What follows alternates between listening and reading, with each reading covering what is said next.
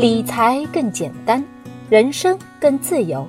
亲爱的减七理财的小伙伴，大家周五好，欢迎收听减七理财周报。每周新闻那么多，听减七说就够了。先跟大家说一个通知，咱们跟减七学财报训练营第三期的招募还剩下最后三天，感兴趣的小伙伴欢迎点击文中的小程序，或者关注减七训练营服务号。订阅财报训练营，跟简七一起练习有钱人的基本功。接下来就是我们的周报时间啦。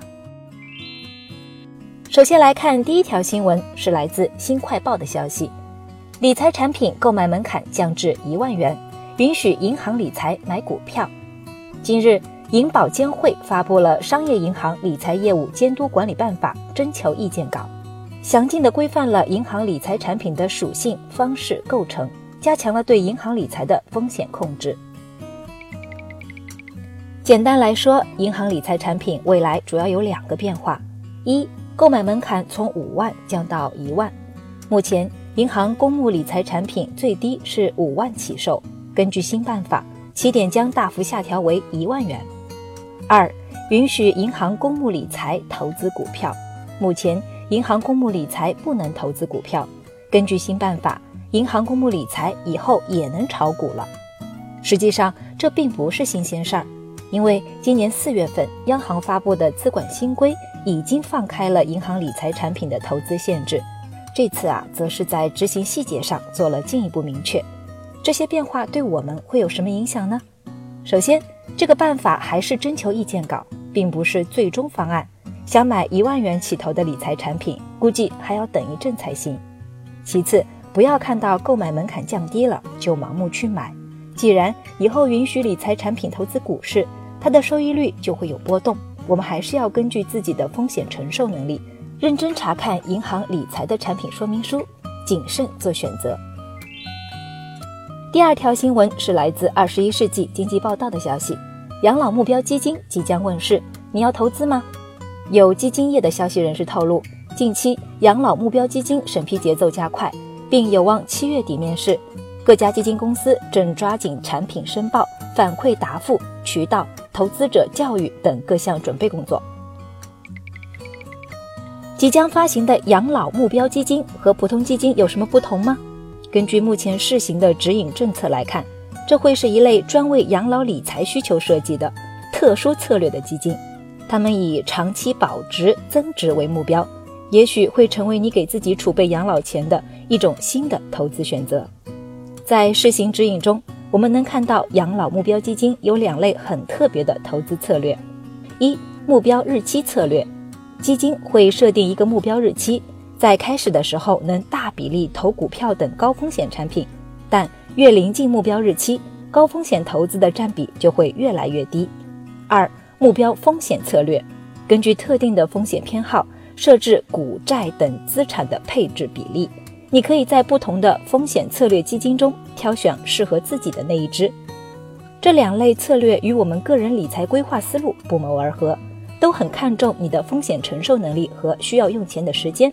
这类基金都有一定的封闭期，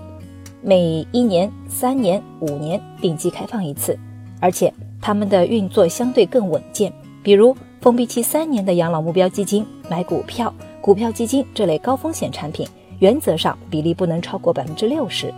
关于养老目标基金，你还有什么想要了解的？欢迎留言告诉我。第三条新闻是来自网易财经的消息：北京共有产权房首付比例出炉，你会考虑买吗？七月二十三日，人民银行营业管理部等发布通知。明确北京共有产权住房贷款最低首付比例，首套共有产权住房贷款首付不低于百分之三十。之前咱们提过不少次共有产权房，简单来说就是一套房子，政府和买房人各持有一部分产权。除了北京，其他一些地方也在进行相关的试点，比如六月底，广东的五个城市开始了为期一年的共有产权房政策试点。并且有一些亮点，以佛山共有产权房政策为例，个人份额有百分之六十的下限，但没有上限，并且允许个人自行确定出资份额，也就是个人可以取得完全的产权。另外，与北京把这类房产归为政策性住房不同，上海的共有产权房更偏向于保障房，对申购人的收入等条件有更多限制。那么，共有产权房值得买吗？首先，共有产权房的申购有一定的条件，具体你可以关注所在城市的房产政策，了解各地的具体情况。另外，对于刚需一族，可以用较低的钱买到自住房，这类房产是不错的选择。对于符合申购条件但希望用于投资的朋友，要注意这类房产的流动性差、政策限制多等问题，谨慎做决策。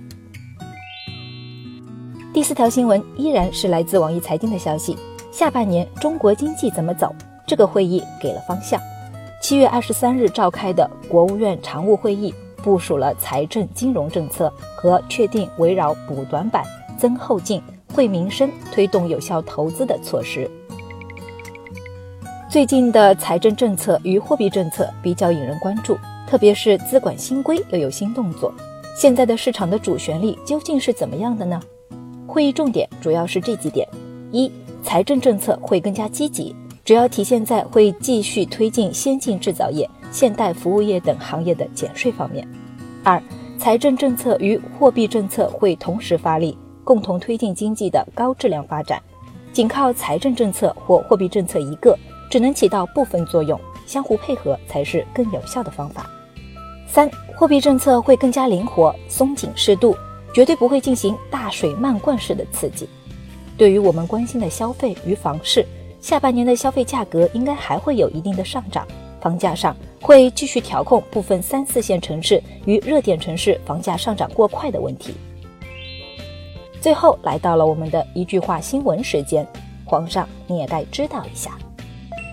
来自第一财经的消息，北京时间七月二十六日上午，美欧就签署一项与日欧自由贸易协定相似的零关税、零贸易壁垒、零政府补贴的自由贸易协定达成共识，并且双方签署了正式的协议予以确认。来自网易财经的消息，余额宝的第七支基金诺安天天宝于近日上线，加上最早的天弘货币基金，目前余额宝已接入七支货币基金。据了解，该基金规模三十八点五五亿元，七月以来七日年化收益率均值为百分之四点零八。依然是来自网易财经的消息，国家统计局近日公布了三十一个省份二零一八年上半年居民人均可支配收入。数据显示，上海、北京上半年居民人均可支配收入已超过三万元，浙江、天津超过了两万元，其中上海以三万两千六百一十二元居全国首位。感谢大家收听今天的减七理财周报，一同感知正在发生的变化，提高经济敏感度。更多投资新闻解读及理财科普，欢迎关注我们的公众号“简七独裁”，简单的简，汉字的七，我在那里等你。